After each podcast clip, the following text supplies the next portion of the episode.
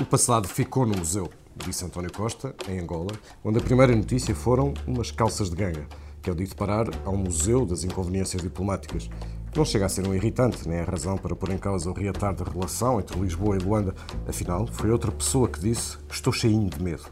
Olá, seja bem-vindo à Comissão Política, o podcast da Editoria de Política do Expresso. Este episódio tem o apoio da TAP Air Portugal. Dê asas ao seu negócio e ganhe dinheiro enquanto voa. Adira já ao programa da TAP para empresas em tapcorporate.com. As coisas não estão fáceis para o PSD, que até subiu duas décimas na última sondagem do Expresso, mas permanece a grande distância do PS. Mas as coisas também não estão fáceis dentro do PSD, com críticas ao líder, pela colagem ao Bloco de Esquerda na proposta da tributação de mais-valias imobiliárias e pela reação da equipa de Rio às críticas, com um comunicado contra topeiras que falam com os jornalistas. Uma caça às bruxas é o que vamos ver, ou um bruxedo. Ou se calhar, boas notícias para António Costa, que de Angola vê o maior partido da oposição a queimar. A queimar está também quase o prazo para o anúncio do próximo Procurador-Geral da República, que deverá ser a atual Procuradora-Geral da República. Estão criadas as condições políticas para isso. E será sobre estes três temas, Angola, PSD e PGR, que vamos falar neste episódio da Comissão Política. Estamos a gravar na manhã de terça-feira, 18 de setembro, e comigo tenho o Vítor Matos, editor de Política do Expresso. Olá. O Miguel Santos Carrapatoso, jornalista de Política do Expresso. Tudo bem? E a Luísa Amarelos, relatora principal do Expresso. Viva! E se me permitem, adeus até sempre. Não é adeus até sempre, porque ainda vamos ter pelo menos meia hora antes de voltarmos a falar disso. A Luísa hoje tem uma participação muito especial neste podcast. Esperem pelo fim, nós já explicamos porquê. Eu sou o Pedro Santos Guerreiro.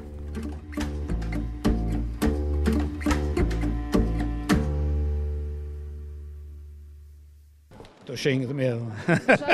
Miguel Carapatoso, foste tu e Ângela Silva que assinaram a notícia na, na, na, semana passada que dava conta das críticas internas dentro da, do, da própria equipa de conselheiros do PSD.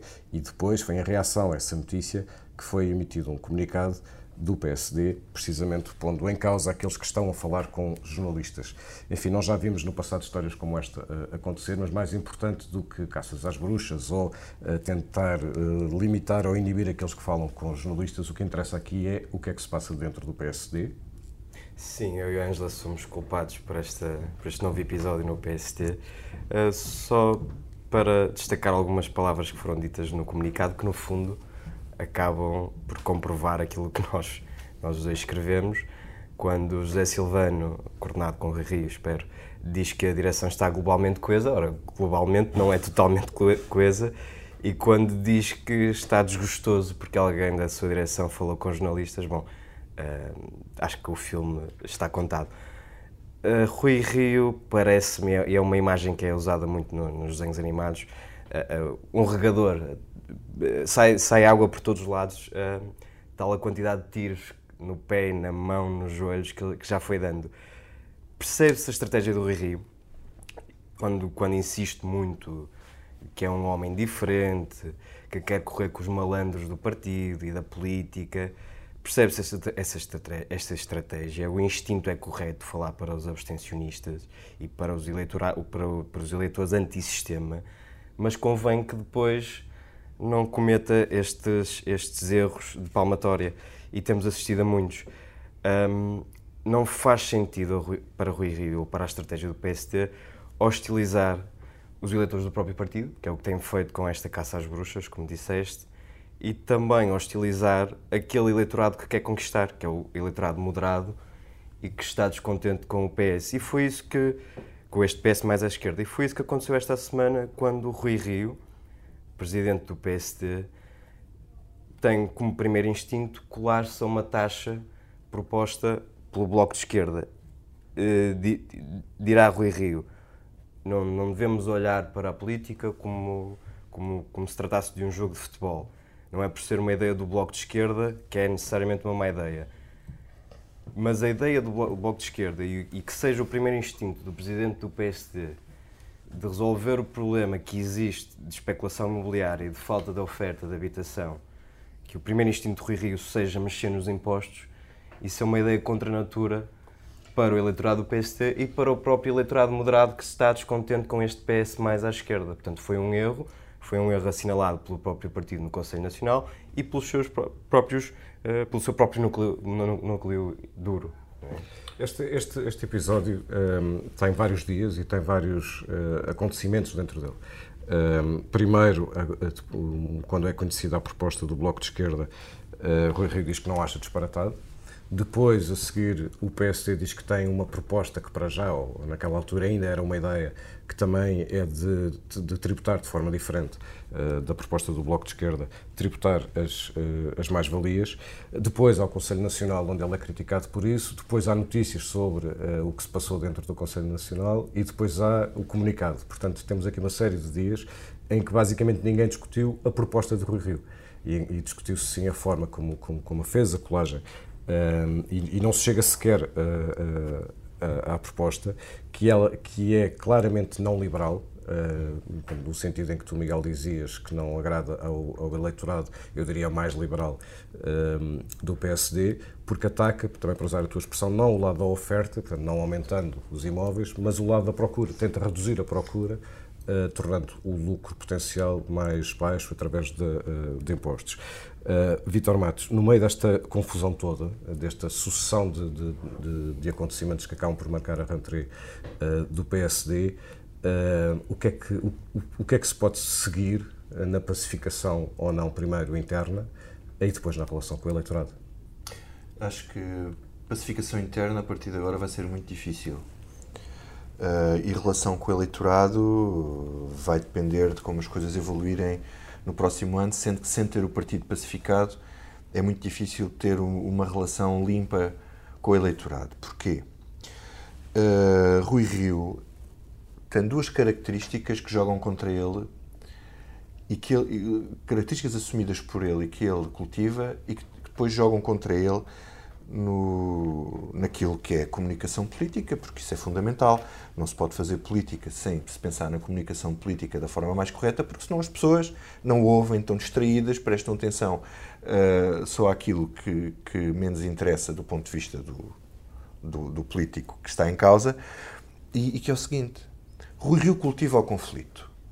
Não vale a pena dizer que ele tentou pacificar o partido ou tentou unir, porque ele não o fez desde o início, Há N episódios quis, é? desde. Eu nunca quis, nunca quis. Deixou claro e ele acha que. E ele, esta bravata do, esta bravata do, do Toxinho de Medo tem, é também a bravata com que ele entrou no grupo parlamentar e, e, e, e com que se relacionou com, até com o próprio Santana Lopes, que deu o sinal de unidade, estava disposto para, para, estava disposto para ajudar até certa altura e depois correu tudo mal e saiu do partido.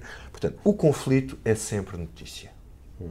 Sim, Onde há ele, ele desde o princípio que, que, que, se anunciou contra a Corte de Lisboa, não é? Claro, mas, mas, mas, ele próprio cultiva isso. E a favor do conflito, porque ele, ele diz é que, é no, que é no conflito que ele se sente melhor. Se sente melhor, portanto, isso é sempre notícia. E quando o conflito é notícia e a política é, acima de tudo, luta de poder, portanto, ninguém vai estar a ouvir o resto.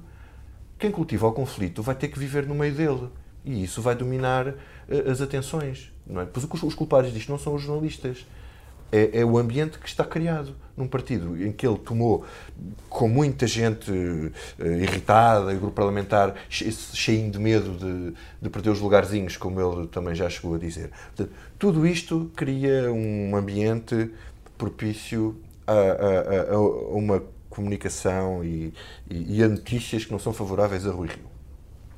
Depois, o, o ser diferente é outra coisa. Portanto, eh, ele cultiva esta diferença por achar que isto vai ter, eh, vai, porque isto vai, vai buscar votos abstencionistas e, e, e, que vai buscar gente que tradicionalmente não votaria no PSD. Uh, eh, normalmente é o que fazem os populistas. A estratégia do populismo é usar um certo discurso que vai buscar gente que não se revê nos partidos tradicionais e que, e que, e que depois vota, e temos imensos exemplos. No estrangeiro, há muitos países em que isto tem funcionado. Em Portugal ainda aparentemente não é assim, porque Rui Rio não descola nas sondagens. Isto, aparentemente este discurso, esta estratégia não, não, não cola. E este ser diferente também gera outra coisa, que são notícias. E notícias que não são propriamente favoráveis. Porquê? Porque a notícia, por natureza, é tudo aquilo que foge à norma. E o Rio, ao fugir à norma e ao uh, uh, criar sistematicamente situações de conflito, uh, vai sendo envolvido num, numa. Uh, numa um de notícias, não é? Da questão de, de, de, de, um mediatismo que não lhe é, Aliás, que não lhe é favorável. Uma das notícias dos últimos dias é precisamente que já há dentro do PSD quem queira uh, antecipar uma, uma, uma mudança de poder dentro do próprio, do próprio partido. Isso pode ter uh, pernas para andar? Quer dizer, é difícil. É, acho difícil. É, nós tivemos nota que havia rumores de que havia gente a recolher assinaturas, ainda a semana passada, mas achámos que a informação ainda era muito difusa e hoje o I escreve que quem está a recolher assinaturas é André Ventura, aquele candidato de Louros, muito à direita, próximo de extrema-direita, com posições xenófobas e tal. não me parece que seja o melhor caminho, portanto, para, ter, para haver uma credibilidade num movimento de fundo, uma vaga de fundo contra o líder. Uh, o próprio o principal challenger não é a favor de, de, uma queda de Rui Rio antes das legislativas, portanto acho que não não é acho que Rui Rio a cair ou a fragilização dele poderá ser mais através da sua própria direção, se houver dissensões internas, se houver uma desunião para além das críticas que são críticas normais que se fazem em reuniões destas. Uh, uh, quando um, um, líder toma decisões sozinho e um bocado à revelia daquilo que é a matriz do partido. Portanto, se houver internamente um, uma desagregação da, da direção, eu acho que isso aí pode estar em causa. Agora, gostava de dizer também aqui, acrescentar uma coisa aqui em relação ao que, ao que disse o Miguel, é que o comunicado vai mais longe. Ele diz que alguém que tente estar presente não se coibiu de usar um jornalista, usar um jornalista, atenção, uh, para a persecução de pequeninos objetivos de guerrilha partidária. Portanto, pequeninos objetivos de guerrilha partidária que estão dentro da direção do PSD. É certo que esta é a direção alargada, onde estão membros que têm inerência, não são só os vice-presidentes, mas isto serve para toda a gente. Não é? Portanto, eu, eu, e é sobretudo um aviso a quem da próxima vez puser a boca no trombone. Mas a quem? Quer dizer, a única hipótese que ele tem de fazer isto é demiti-los a todos. Portanto, há de acertar, não, há de acertar em quem foi. Cavaco Silva, que como, como nos lembramos, também não gostava muito de, de lidar com os jornalistas, era mais inteligente porque uh, rezam as crónicas que o que fazia era falava individualmente com os seus ministros dando versões diferentes e depois, em função daquilo que era noticiado, não, apanhava as suas... E não te esqueças que Cavaco Silva tinha uma grande vantagem que Rio não tem, é que ele tinha um partido na mão. E, e, portanto, e tinha o poder, o poder, Que, é, que é um cimento claro. fortíssimo para ter um partido é agarradinho, é um cimento. Mas eu, em relação ao, ao, a Rio, eu por acaso tenho uh, mixed feelings, ou seja, um, eu acho que é desastrosa a maneira como ele se comunica com a comunicação social e acho que, ao mesmo tempo, eu acho que ele é um homem muito autêntico e muito autêntico no sentido de que ele é mesmo assim uh, e que não está a fazer, uh, não está a fingir que é um político diferente. Valha-nos isso. Eu acho, a sensação que eu sim, tenho sim, é sim. esta. Acho que é uh, e, e eu não sou do Porto, mas enfim, conheço o Porto, o que quer dizer é que eu não vivi a presidência de Câmara do Porto. Mas e a história dele também foi sempre muito contra a comunicação social. O que eu acho complicado é quando ele na verdade, ele já tem alguns meses de liderança e ainda não descola das sondagens, portanto, sobe uh, 0, qualquer coisa e isso é pouco para quem se apresenta como, isso sim, como uma maneira de fazer a política, no PSD em particular, completamente diferente.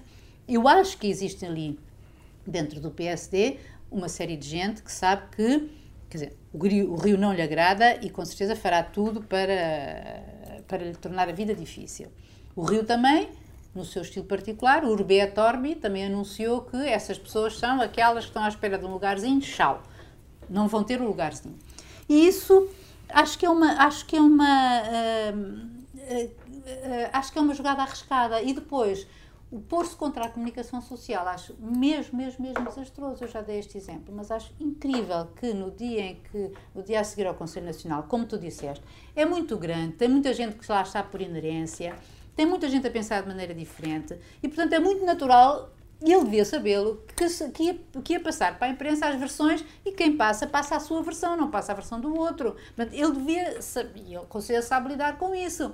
Agora, É que a versão não foi contestada. Pois, agora, está certa. não, e provavelmente está certo. Agora, se isso significa o fim do Rio, ou não, não sei. eh, Acho que para, para a semana haverá a reunião do círculo mais eh, do Inner Circle, não é? E aí veremos o seu, o seu set, não é? Como é que a Comissão Política, não é? Mais. Mas isso foi na Comissão Política. Sim, mas esta foi a nacional, a, a- a mais geral. A outra, a outra, e eh, não sei eh, se será, se, se será mesmo assim. Miguel. Deixem-me só contar um, um episódio que nos ajuda a perceber Rui Rio e a forma como ele eh, eh, se relaciona com a comunicação social. Em 2005, quando consegue a primeira maioria absoluta na Câmara do Porto, Rui Rio faz o discurso normal na, na noite eleitoral e diz, estou a citar de cor, o principal derrotado esta noite não é o PS, não é a CDU, não é o Bloco de Esquerda, não é o CDS, o principal derrotado esta noite é o Jornal Público. E, portanto, isso diz-nos muito da forma como o Rui Rio pensa e se relaciona com a comunicação social. É um antissistema. Entretanto, do outro lado do mundo quase está António Costa. O passado ficou no museu. E que agora o que nos compete a todos nós, que estamos vivos, é construir o futuro. E é nesse futuro que temos de estar eh, focados nas relações entre Portugal eh, e Angola. Luís Amarelo, se o passado ficou no museu, como disse António Costa, onde é que fica o futuro? Fica, penso eu, numa boa relação com Angola. Eu acho que, independentemente daquele que que é um fé diver desastroso, chato, aborrecido, que foi aquela chegada ao, a Luanda em calças de ganga, e ao que parece os angolanos ressentiram-se disso, mas eu fico sempre na dúvida porque, eh, tanto quanto pude perceber, eh, enfim, a viagem era longa, eh, António Costa ia à vontade, o programa oficial só começaria às 10 da manhã, não estaria à espera que houvesse aquelas alas militares e a recepção feita pelo Ministro dos Negócios Estrangeiros daquela maneira, e pronto, apareceu em calças de ganga e, e camisa aberta. Depois, camisa aberta e sem gravata. Depois, quando é efetivamente começa o. Começa o Camisa aberta também não, sim. Não, mas terá sido uma falha de protocolo e não uma Não intenção se do sim. Primeiro-Ministro. E depois há claro. aquela, sempre, aquela coisa que a gente fica sempre a pensar se foi uma falha de protocolo, efetivamente, e portanto. E aquele desentendimento que é, que é os sinais são entendidos pelos angolanos de maneira diferente dos portugueses. Eu lembro-me sempre daquela cena em que o Marcelo foi assobiado, o Marcelo Rebelo foi assobiado, que nós, para nós, ser assobiado é, é uma pateada e para os angolanos é uma coisa boa. E não sei se aquele ar descontraído, efetivamente acho que não lhes caiu bem, porque os angolanos são muito formalistas e nesse aspecto são muito agarrados a isso. Descontando isso, eu acho que isso não vai ter influência na, na, na visita em si, que ou tem hoje eh, o seu dia, quer dizer, foi, para isto que esta reunião foi feita, não é que para ter, o dia de ontem foi dedicado aos, aos empresários portugueses, à comunidade portuguesa, enfim, a fazer esse somatório de problemas, foi anunciado eh, o aumento da linha de crédito para 1.500 milhões e por isso há aqui, já a dupla tributação já se sabia que ia acabar, que ia E ser hoje, um terça-feira, que é o dia de grande eh, É o dia da grande política, reunião. se quisermos. Eles já devem estar a reunir-se nesta altura e por isso eu acho que isso sim marca. E marca porque eles querem fazer mais do que isso. Eles querem, os angolanos precisam de Portugal, precisam muito de Portugal até para a sua afirmação no mundo. Uh, Portugal neste momento é fundamental para eles e, e- e Portugal também precisa muito de Angola, não só de um ponto de vista de recuperar dividendos que foram perdidos e dívidas que não são pagas e que vai demorar o seu tempo, como é óbvio, mas também porque Angola era o nosso principal, eh, fora do mercado europeu, era o nosso principal importador e agora já não é, e portanto era bom recuperar. Mas tu não achas que esta visita, o que é sobretudo importante, é o lado simbólico? Não. O lado simbólico, sobretudo, de mostrar que as relações estão desbloqueadas, que há uma relação do. Mas do o lado simbólico, eu acho que isso, lado é, isso é que é o lado o- político e simbólico. O lado simbólico é hoje com a reunião É hoje, com, o. Lourenço, com o João Lourenço, portanto eu acho que isso vai ter, vai ter eh, impacto. Isso, e quanto a, a calças de gangue e coisas assim, então a gente pode recordar que Marcelo também, quando foi lá tomar o banho na praia, os angolanos também ficaram, ups, Mas, Vitor, isto, isto é, uma, é uma visita de, de, de clara importância política, não só porque ela acontece sete anos depois da última visita de um Primeiro-Ministro a Angola, mas porque durante estes sete anos aconteceu muita coisa. Para já em Angola, com a mudança de presidente e com tudo o que isso eh, provocou, mas também nas relações entre Portugal e, e Angola, que foram eh, postas eh, em causa e foram gravemente postas em causa pelo eh, entendimento em, em Angola eh, de uma intromissão política, segundo, segundo eh, Luanda, do, processo, do, do, do, processo judicial, enfim, é que António Costa chamou o, o irritante. Portanto, não é uma visita qualquer, nem é uma fase qualquer das relações entre, entre Lisboa e, e Luanda aparentemente não estão a cair nos braços um do outro, portanto, não, o, o, presidente de Angola não é tão voluntarioso, diria eu, na forma como abraça, no sentido metafórico, claro, António Costa, mas isto é evidentemente uma, uma viagem de enorme significado político nas relações entre Portugal e Angola.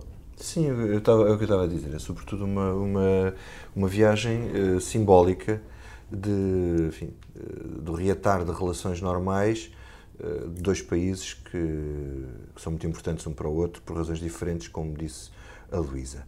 Aquela frase de António Costa sobre o passado que fica no museu tem duas interpretações. Eh, a primeira é aquela velha questão uh, do colonialismo e de Portugal ser visto como enfim, um, ver um pós-colonialismo uh, português em termos de influência política e porque somos europeus e não sei o quê, porque tinha havido agora a outra fase em que nós precisávamos eh, muito de Angola e do capital angolano uh, e dos angolano-dólares eh, petro, os petrokwanzas uh, a entrar aqui na economia portuguesa. Uh, depois o, o, Angola passou a ter enfim, problemas por causa da queda do, do, do preço do petróleo. Uh, mas a questão do irritante, uh, a questão do irritante foi uma questão política muito séria, porque houve aqui claramente uma, um, um, exercício de uma certa intromissão do poder político na justiça, por várias vias, porque havia pressões externas, havia pressões internas, e agora vamos ver se, como é que isto se resolve, porque depois já não voltamos a falar da questão, que é como é que a questão, como é que a justiça angolana vai resolver, vai resolver a questão de Manuel Vicente. Acho que isso também é uma questão para se continuar a seguir. Hum. Mas que em bom, em bom rigor já não nos interessará. Já não nos interessará, exatamente. Mas António Costa gosta de virar a página, não é? Já virou a página da austeridade, está a virar a página da relação com Angola e há outra página que ele quer virar, que é do Procurador-Geral da República, mas esta página não é ele que a vira, é Marcelo. E o que Marcelo diz é isto: nada. O Presidente da República não tem falado, não tem respondido às perguntas sobre a mudança do Procurador-Geral da República e é um assunto que se eh, desnovelará em outubro, ehm, sendo que neste momento estão criadas as condições políticas, como eh, noticiava o Expresso em manchete no sábado, para que Joana Marques Vidal ehm, revalide eh, o seu mandato e, portanto, se mantenha em em funções. Uh, Luísa, o que é que isto um, eh, significa politicamente? Ou seja, o, o sinal que foi dado uh, no início do ano pela Ministra da Justiça foi de que uh, Joana Marques Vidal não ficaria. Uh, e se, confirmando-se que, que, que, ficará, isto pode ser visto como uma derrota política de, do Primeiro-Ministro perante o Presidente da República? Não, eu por acaso tenho uma opinião diferente. Acho que os jogos não estão todos feitos. Um, e, acho, e eu não tinha tanta certeza que a coisa já estivesse arranjada. Um, eu acho que, aliás, achei imensa piada uh, o Marcos Mendes, na sua intervenção deste fim de semana, deste domingo na televisão, falando sobre isso e reportando-se a esta, a sua própria análise e tal, ele dizia: E esta é a minha análise. Portanto, ele sistematicamente sublinhava uh, que esta é a minha análise de que estão criadas as condições, não sei, e, e, Portanto, fazendo... sublinhava que era uma análise e dele, não uma, E não de que aquilo seria eventualmente uma, uma informação, que é, que, é, que enfim, porque nós sabemos que Marcos Mendes uh, traz para os domingos da SIC muita informação que ele próprio recolhe. Eu não tenho toda a certeza, confesso, que nesta altura de campeonato o jogo já esteja todo jogado. Há uma declaração, sim, de que esta decisão será sempre feita em consonância uh, e uh, é verdade, no princípio do, do ano a Ministra da Justiça assinalou isso, uh, creio que na sequência, aliás, de contactos com a própria com a própria Procuradora, tendo em vista o seu futuro. Uh, depois as coisas aceleraram-se, mudaram-se, houve uma... Eu acho que houve uma certa... Hum, como é que eu ia dizer? Quase, eu queria, mas queria pôr muitas, muitas aspas, que é partidarização disto, Uh, mas por outro lado, aquilo que eu acho e que acho que deve ser uma coisa que eles, ele, Marcelo em particular, deve achar complicado, é o facto de uh, ter-se decidido, ter-se alterado a Constituição porque tinha havido um procurador que tinha reinado durante 16 anos e agora uh, chegar-se ao fim de mais dois procuradores, chegar-se a uma conclusão em que vai novamente ser reconduzida uma nova uma procuradora por 12 anos, que é o mandato mais longo uh, que existe possível na vida política portuguesa, tirando os autarcas. Um, e isso eu acho que deve ser uma coisa complicada para o Marcelo de aceitar, ele próprio que diz que é a favor de um mandato único uh, de sete anos na Presidência da República. Agora... A favor da limitação de mandatos em geral. Exatamente.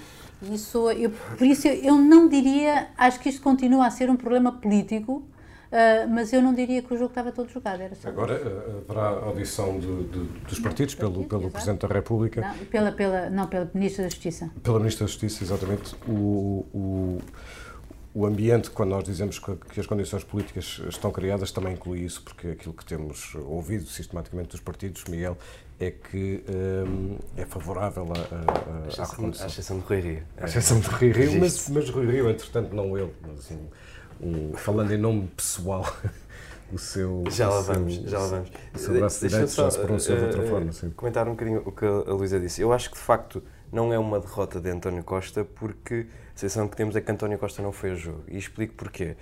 Em janeiro, quando esta questão se colocou, uh, a Ministra da Justiça deu, fez a sua interpretação, de que uh, o mandato seria único. António Costa reforçou essa interpretação e desde aí assistimos a um silêncio. Mas hoje o que sabemos é que Marcelo Rebelo de Sousa teve pelo menos duas reuniões com Joana Marques Vidal.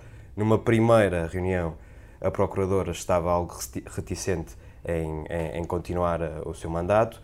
Marcelo lá terá convencido uh, a procuradora a continuar. Portanto, houve aqui uma. Isso é a partir do princípio que já sabes a posição de Marcelo. É a informação que dispomos e que, está, e que, está, e que foi, foi notícia no Expresso, mas também no Observador. Uh, portanto, Houve aqui um jogo nos bastidores de Marcelo Rebelo de Sousa, pelo menos eh, assim aparenta ter acontecido, a favor da recondução da PGR. E António Costa, um, ehm, pelo caminho, durante este ano, desde, melhor, desde, durante, desde janeiro, o PS foi dando sinais de que não queria a recondução de, de Joana Marques Vidal. Carlos César foi um dos mais, mais um dos protagonistas dessa, dessa defesa de que o mandato deveria ser único. E acabamos, a esta altura do campeonato, e muita coisa pode mudar.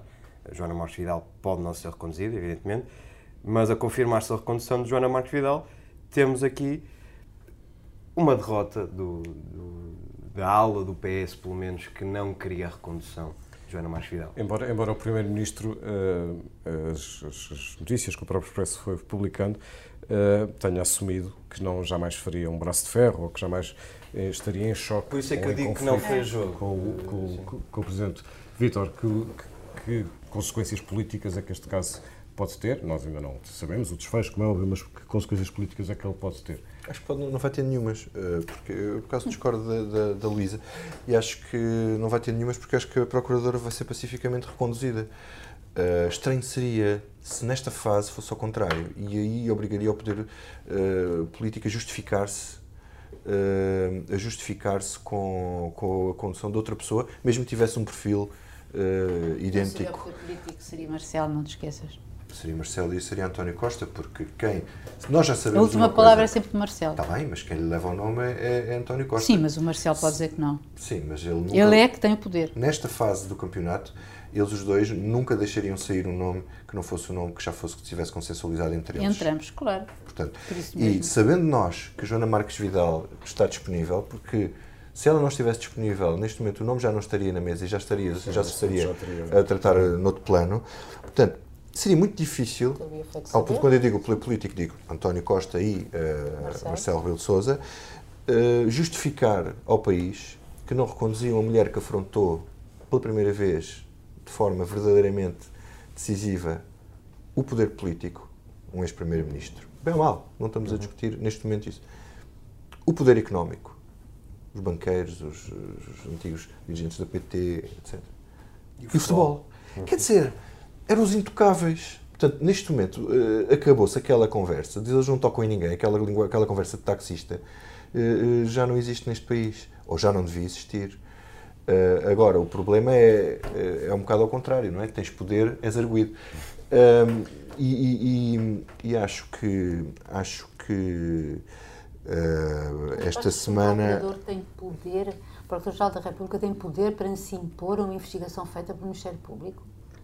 Não, mas tem o poder para dar liberdade de ação. Mas isso eu acho que isso é muito complicado. É, eu acho que isso é, é, uma, é uma coisa muito é, muito. É a autonomia e a independência do Ministério Público que está em causa, não é? Mas estás a falar não de estou bem mas, a ver. mas o Ministério Público é uma, é uma organização hierarquizada. Não, mas não, quem manda mas, é com autonomia e independência. Não, mas ela não, ela, ela não interfere na investigação. Não, precisamente. O grande elogio que lhe é feito é, é precisamente dar a liberdade de investigação à sua, à, sua, à sua equipe. Ela não é responsável é, direta pelas Eles foram acusados exatamente do contrário. Pinto Monteiro é acusado exatamente do contrário. Mas só conhece esse caso, não é? Bom, e vamos ao que não nos sai da cabeça. Miguel, o que é que não te sai da cabeça? Bom, esta semana não íamos falar sobre a tensão na geringonça, mas Vais eu, falar? mas eu ah, vou então falar. Espera, espera. Tensão na geringonça. Que é que não me sai da cabeça? O bullying que o PS está a fazer ao Bloco de Esquerda. Esta, a semana passada, aliás, foi, foi um claro exemplo da, da vontade do PS de malhar no Bloco de Esquerda. A propósito da taxa Robles, António Costa e Carlos César viram ali uma oportunidade perfeita para puxar o tapete ao Bloco de Esquerda. E bom, não podemos dizer que o Bloco não, não mereça também umas quantas bicadas. Foram três anos de algum excesso de protagonismo, portanto agora estão a, a provar do próprio veneno. Vitor Matos, o que é que não te sai da cabeça?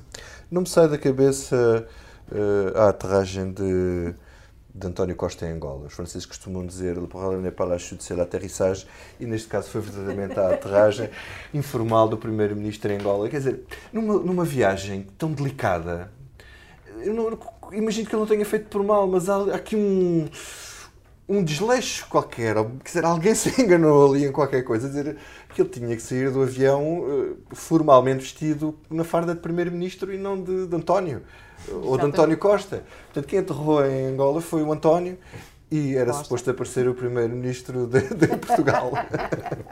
Luísa, o que é que não te sai da cabeça? Olha, uh, Cristina Ferreira, ontem assisti à, à, à, àquela, à entrevista da Cristina Ferreira na, no noticiário da SIC fiquei verdadeiramente boca aberta porque ela é uma profissionalona, isto no bom sentido da palavra. Ela domina, como tu percebes que ela é uma pessoa que domina, vive dentro de uma televisão, quer dizer, ela enche aquilo, conseguiu até uh, embatucar um bocadinho o Rodrigo, que é um homem sério que não e que não, e que não se embatuca facilmente.